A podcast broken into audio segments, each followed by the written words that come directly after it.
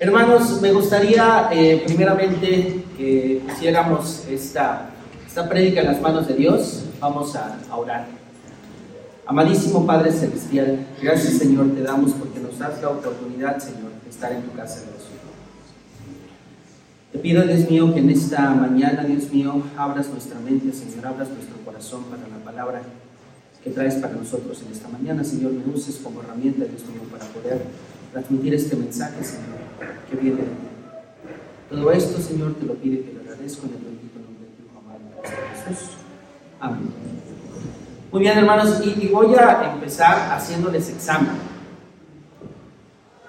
Hace ocho días, no recuerdo si fue, no, si fue en el culto de la tarde, ¿se acuerdan quién predicó? Nuestro hermano Rafa. ¿Y de qué nos habló nuestro hermano Rafa? De los demonios. Un, un pasaje justo anterior a esto. Recordando que al final el pueblo, viendo que estaban perdiendo muchísimo dinero, básicamente le rogaron a nuestro Señor Jesucristo, ¿sabes qué? Ya, vete, por favor, vete de aquí. Y el Señor tomó la barca y entonces se fue al otro lado. Pero en el otro lado, de acuerdo a la escritura, eh, llegó y estaba vacío. No, estaba ya una multitud esperándolo. ¿Sale? Bueno. Desde aquella petición que equivalía a un te rogamos que te vayas de aquí, la historia avanza hasta esta petición conmovedora de te ruego que vengas, como lo hemos leído en esta porción de la palabra. Vimos la autoridad de nuestro Señor Jesucristo sobre la naturaleza, sobre los espíritus malignos y ahora lo veremos sobre la enfermedad y la muerte. Marcos 5 del 21 al 23 dice así, pasando otra vez Jesús en una barca a la otra orilla, se unió, se reunió alrededor de él una gran multitud. Y él estaba junto al mar. Y vino uno de los principales de la sinagoga llamado Jairo y luego que le vio, se postró a sus pies y le rogaba mucho diciendo, mi hija está agonizando, ven y pon las manos sobre ella para que sea salva y vivirá. La palabra de Dios nos presenta a Jairo, quien era un principal de la sinagoga. ¿Qué significaba esto, hermanos? ¿Qué, qué, cómo podríamos tener un sinónimo de un principal de la sinagoga? Como un pastor, tenía poder. ¿Ustedes creen que era pobre o rico? Rico, ¿no? Posiblemente tenía eh, propiedades, era una persona reconocida dentro de esa comunidad. Eh, ¿Qué significa esto? Cabeza o rector de una, de una sinagoga cuyo deber consistía en preservar el orden e invitar a las personas a leer o hablar en la asamblea e imponer castigos debidos a los transgresores. Es decir, una persona que realmente tenía poder. Un jefe de la sinagoga postrado, un jefe de la sinagoga pidiendo misericordia, un jefe de la sinagoga con fe, sabiendo que Jesús era la única solución problema. Em, seguramente en este lugar nos encontramos muchos que estamos conscientes del poder de Dios, pero también nos encontramos quienes por desobediencia anteponemos poderes que consciente o inconscientemente consideramos más efectivos que el poder de nuestro Señor Jesucristo. Este hombre evidentemente tenía los recursos para poder eh, tener la posibilidad de llevar a su, a su hija con el mejor de los sectores, al mejor de los hospitales, con los mejores especialistas, con la posibilidad de poder pagar absolutamente cualquier precio para poder salvar la vida de su hija con tan solo 12 años de edad. Durante la pandemia, el Señor nos mostró este poder tan grande y tan fuerte porque gente que tenía muchísimo dinero, muchísimos recursos, tuvo la oportunidad de, salvarse por su dinero, por sus recursos, por las personas que conocían. ¿No? Hubo varias personas con nombramientos importantes, eh, varias personas alrededor del mundo que tenían dinero, poder, propiedades, que al final vieron que ninguna de estas les fue suficiente para poder comprar su salud. Y yo les comentaba que en algunas ocasiones, por desobediencia, anteponemos poderes que consciente o inconscientemente consideramos más efectivos que nuestro Señor.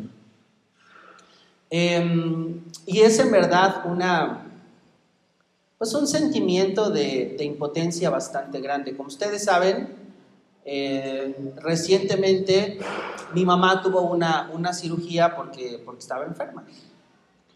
Em, pero el tiempo que ella tuvo que esperar para que esta cirugía pasara fue tres, cuatro meses, si no es que más, tal vez seis, cuando en teoría o en papel era algo urgente. Pero sabemos que, bueno, para nuestro seguro social la, la urgencia pues no necesariamente significa lo mismo para, para nosotros, ¿no? Una, una operación de urgencia tardó alrededor de cuatro, cinco meses en ocurrir. Y en la fecha en la que ella ya estaba programada para eh, cirugía, pues llegamos temprano, todos los documentos listos, se presentó, le dijo, ah, sí, muy bien, el día de hoy tiene usted programada su cirugía, usted es la tercera persona que va a pasar. Espérenos y ahorita le llamamos. Pasaron las horas y las horas, la cita era a las 12, una de la, de la tarde, y eran como las 6, e, evidentemente mi mamá estaba en ayuno porque pues para una cirugía uno se tiene que presentar en ayuno. Em, y al final sale un doctor, muy joven él, era internista o es internista, eh, y nos dice, el día de hoy la cirugía no va a ocurrir. Llegó un paciente de emergencia, no podemos atender a su mamá. En ese momento uno primeramente siente muchísima impotencia y coraje.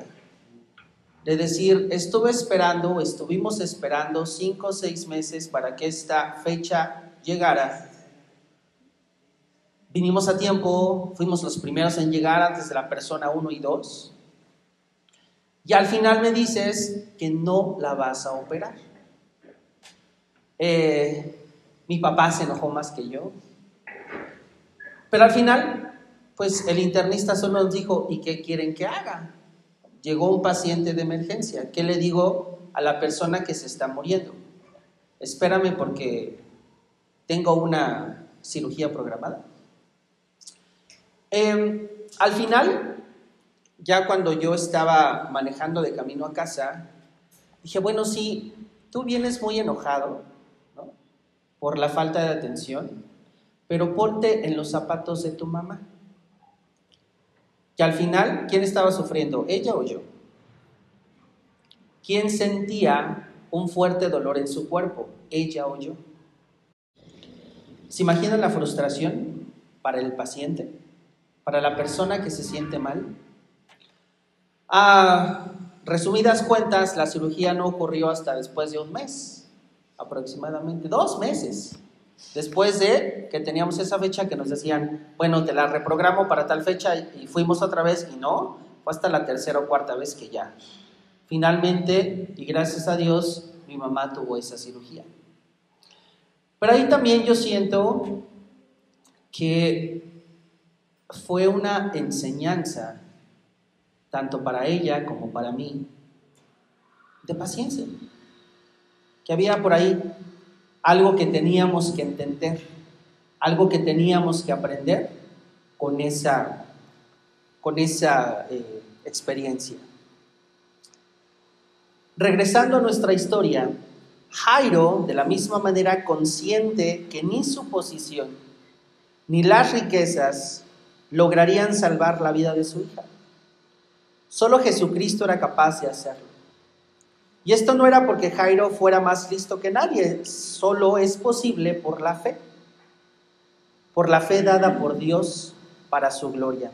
En Efesios 2, versículos 8 y 9, la palabra de Dios dice, porque por gracia sois salvos por medio de la fe, y esto no de vosotros, pues es don de Dios, no por obras, para que nadie se gloríe. Y Jairo, por mucho principal de la sinagoga que fuera, sabía cuál era el lugar más seguro en ese momento, a los pies de Cristo. Jairo iba con fe, con la fe asombrosa, y de este ejemplo tenemos que aprender todos. Acabamos de cantar Noble Sostén, y en una de las partes de Noble Sostén se refiere a la muerte. ¿Se acuerdan qué dice esta parte? Ya la están cantando todos en su mente. A ver, acuérdense, acuérdense.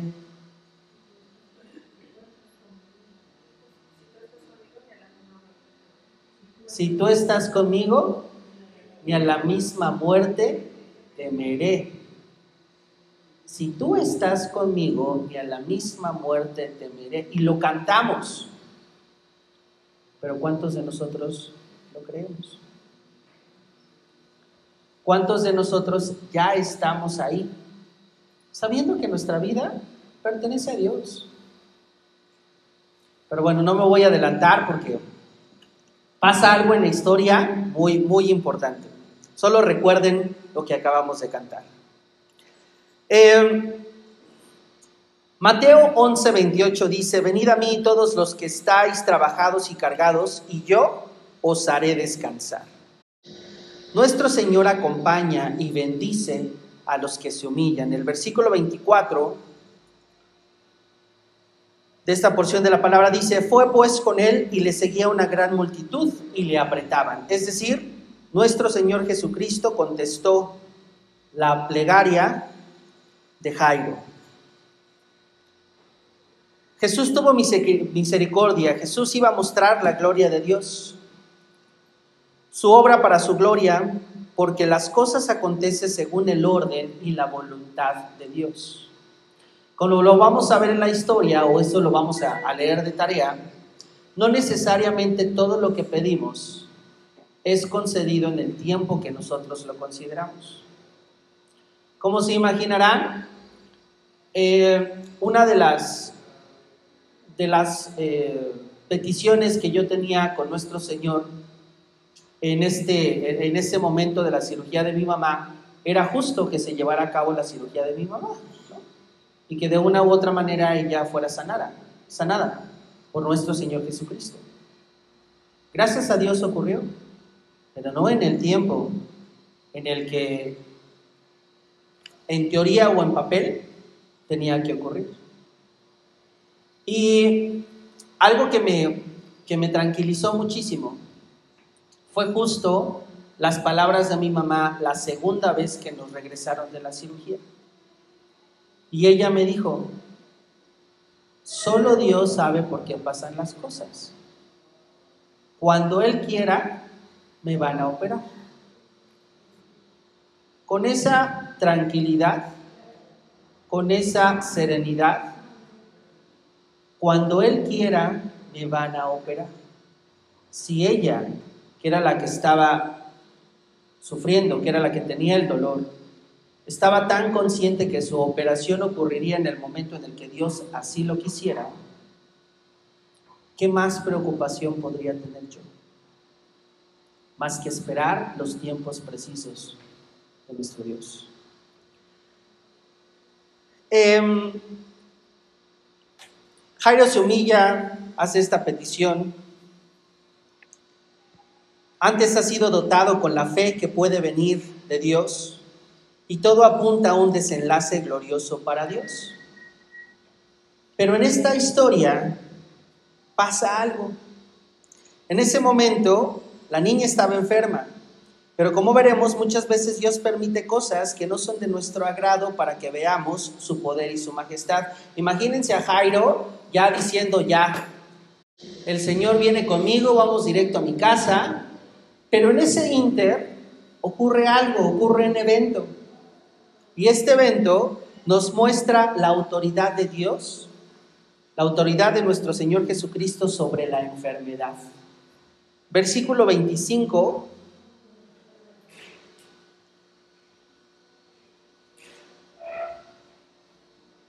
Al 34 dice, pero una mujer que desde, que desde hacía 12 años padecía un flujo de sangre y había sufrido mucho de muchos médicos y gastado todo lo que tenía y nada había aprovechado, antes le iba peor. Cuando oyó hablar de Jesús, vino por detrás entre la multitud y tocó su manto. Porque decía, si tocare tan solo su manto, seré salva. Hasta ahí nos vamos a detener.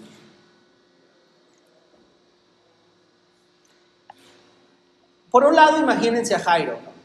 Él ya va de camino acompañado de nuestro Señor Jesucristo, sabe que en la casa está su hija moribunda y ocurre algo que va a retrasar absolutamente todo. Esta mujer, como lo dice la palabra de Dios, había escuchado de él. Jairo, por un lado, era una persona, era un principal de la sinagoga. No solo había escuchado de la palabra de Dios, sino que estaba a cargo de un puesto en donde se estudiaba la palabra. Esta mujer había escuchado de él. No era una, no era una mujer que pertenecía a la sinagoga, más bien era una mujer condenada. Por este mal que ella tenía, eh, en ese entonces cualquier persona que estuviera cerca de ella o que la tocara o que ella lo tocara, ¿no? Era maldecida. Entonces, evidentemente era una persona sola, una persona que no tenía acceso a la sinagoga.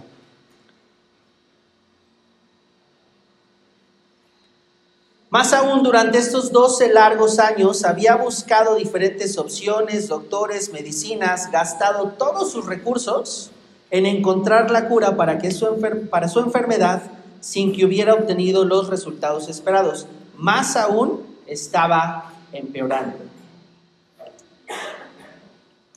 Y tal vez esta tarde nos encontremos como esta mujer. Tal vez alguno de nosotros solo hayamos escuchado la palabra de Dios. En algún mensaje que nos han dicho que su poder es infinito, pero aún seguimos cargando enfermedades, dolores, padecimientos en este mundo. O tal vez seamos como Jairo, pero sigamos padeciendo dolores, enfermedades de este mundo. Esta vida tal y, tal y como la conocemos llegará a su fin. Miren a la persona que está al lado de ustedes, por favor. Véanla bien. ¿Ya la vieron? ¿Seguros? Muy bien. Pues habrá un momento en donde esa persona que está al lado de ustedes ya no estará.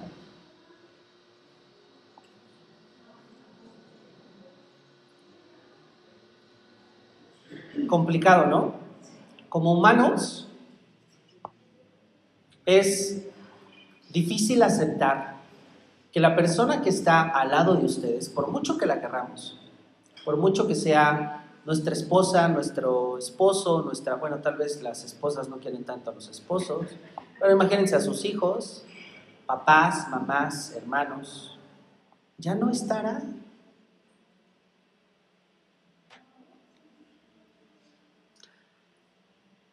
Pero el Señor quiere que sepas que Él ha venido, que Él ha vencido la muerte que tenemos vida eterna en Cristo Jesús. Que como esta mujer, esta tarde, esta mañana, te postres ante Él y le platiques tu sufrimiento, tu enfermedad. ¿Qué es lo que como esta mujer te ha tenido durante 7, 14, 21, 40 años mal, sufriendo? Se puede llamar ansiedad, se puede llamar depresión, se puede llamar preocupación económica. ¿Qué enfermedad, qué padecimiento has tenido por cierta cantidad de tiempo? El versículo del versículo 30 al 32, la palabra de Dios dice, Luego Jesús, conociendo en sí mismo el poder que había salido de él, volviéndose a la multitud, dijo, ¿quién ha tocado mis vestidos? Sus discípulos le dijeron, ¿ves que la multitud te aprieta y dices, ¿quién me ha tocado? Pero él temblando, sabiendo lo que en él, lo que en ella había sido hecho, perdón, Ah, pero él miraba alrededor para ver quién había hecho eso. Entonces la mujer, temiendo y temblando, sabiendo lo que en ella había sido hecho, vino y se postró delante de él y le dijo toda la verdad.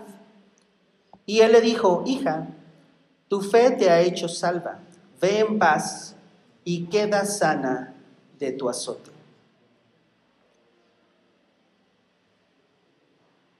El fin del testimonio es confesar la gloria de Dios.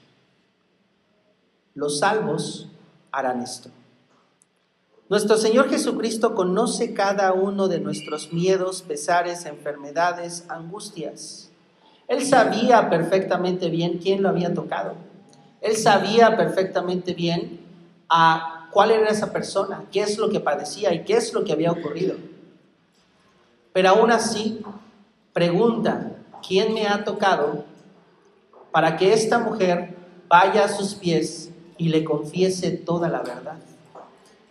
Y lo que esta mujer obtiene no solo es la sanidad de nuestra vida terrenal, no solo obtiene la sanidad de esta enfermedad que la había cogido durante 12 años, sino obtiene algo muchísimo más precioso que eso, algo invaluable, que es la vida eterna. ¿Qué estábamos cantando hace ratito? Noble sostén. Sí, pero acuérdense de la frase de muerte. Si tú estás conmigo, ni a la misma muerte temeré. A esta mujer el Señor le dio la sanidad que quería.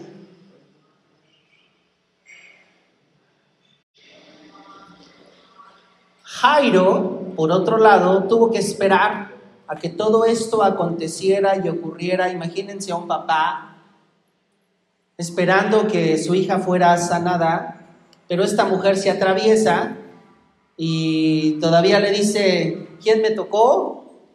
Y todavía esta mujer se acerca y le platica toda la historia. Digo, la palabra de Dios no nos dice, este, no, pues esto ocurrió en dos minutos, tres minutos. ¿Cuánto tiempo se tardaron? ¿Quién sabe? Fueran 30 segundos. Yo creo que Jairo, pues hasta quisiera que, que nuestro Señor Jesucristo fuera como más rápido, ¿no? Casi, casi corriendo. Pero todo esto ocurre para mostrarnos dos cosas. El poder de Dios en la enfermedad y el poder de Dios en la muerte. Si continúa la historia, verán qué es lo que pasa con la hija de Jairo. El poder de Dios en la enfermedad y el poder de Dios en la muerte. A esta mujer no solo le dio la sanidad en vida, sino le dio la vida eterna. Esta mañana te voy a pedir que al cerrar nuestros ojos llegamos esta confesión a nuestro Dios, así como esta mujer, le digamos algo que Él ya sabe, pero que esto es para confesar la gloria de Dios. ¿Qué es aquello que te tiene mal? Puede ser algo físico, puede ser algo mental, como Jairo, conocemos el poder de Dios, pero solemos anteponer otros poderes que llegas a considerar superiores al de nuestro Señor Jesucristo. Como esta mujer, ¿sabes porque has oído hablar del poder de Dios? Lo que nuestro Señor puede hacer. Así que Yo te invito esta mañana a doblar tu rodilla, a confesar tu verdad. El Señor seguramente ya la sabe, pero tu testimonio es para confesar la gloria de Dios. Mientras tú haces esta oración personal, yo me voy a permitir orar por todos nosotros. Dobla tu rodilla, cierra tus ojos y confesemos al Señor. Amadísimo Padre Celestial, tú conoces, Dios mío, las dolencias de nuestro cuerpo, las dolencias de nuestro corazón, las dolencias de nuestra mente, Señor. Esta mañana, Señor, todas esas dolencias, Señor, las ponemos ante ti. Porque sabemos, Dios mío, que tú eres poderoso en la enfermedad. Porque sabemos, Dios mío, que tú eres poderoso en la muerte. Tú, Señor, venciste la muerte. Y gracias a ti, Señor, somos sanos. Gracias a ti, Señor, tenemos vida eterna en ti. Y aunque nuestros sentimientos, Señor, como, humanos, Señor, como pecadores, nos hacen tener una visión corta, Señor. Nos hacen tener una visión corta de preocuparnos por cosas minúsculas, Dios mío. Por cosas que tú sabes, Señor, que tienen una respuesta en ti. Por cosas que ni siquiera deberíamos de considerar como importantes, Señor. Y te pedimos perdón por ello, Señor. Sabemos, Dios mío, de tu poder. Sabemos, Dios mío, que a través de esta confesión, Señor, te damos la gloria, te damos la honra, Dios mío. Y te pedimos perdón por cada uno de nuestros pecados. Te pedimos perdón por anteponer poderes, Señor, que, que no son para nada comparables al tuyo, Señor, a tu misericordia. Mañana, Señor, te pido que tú escuches a cada uno de nuestros hermanos. Que tú escuches, Señor, las plegarias de mis hermanos. Que a través de esta confesión, Señor, te demos la gloria y que a través de esta confesión, Señor, podamos por fe saber que nuestra vida es tuya, Señor. Que no hay cosa imposible para ti. Que aún lo que nosotros consideramos como algo que ya no tiene solución, como es la muerte, Señor, tú nos has enseñado que no es así. Gracias a ti, Señor, tenemos esta vida eterna. Gracias a ti, Señor, debemos levantarnos todos los días, sabiendo, Señor, que tú proveerás. Sabiendo, Dios mío, que tú estás con nosotros, que para ti no hay imposibles. Que como tus hijos, Señor, debemos salir y compartir el Evangelio, sabiendo que tú te encargarás de todo lo demás. Gracias, Dios mío. Gracias por esta bendición. Todo esto te lo, te lo agradecemos, Señor, en el bendito nombre de tu Hijo amado Cristo Jesús. Amén.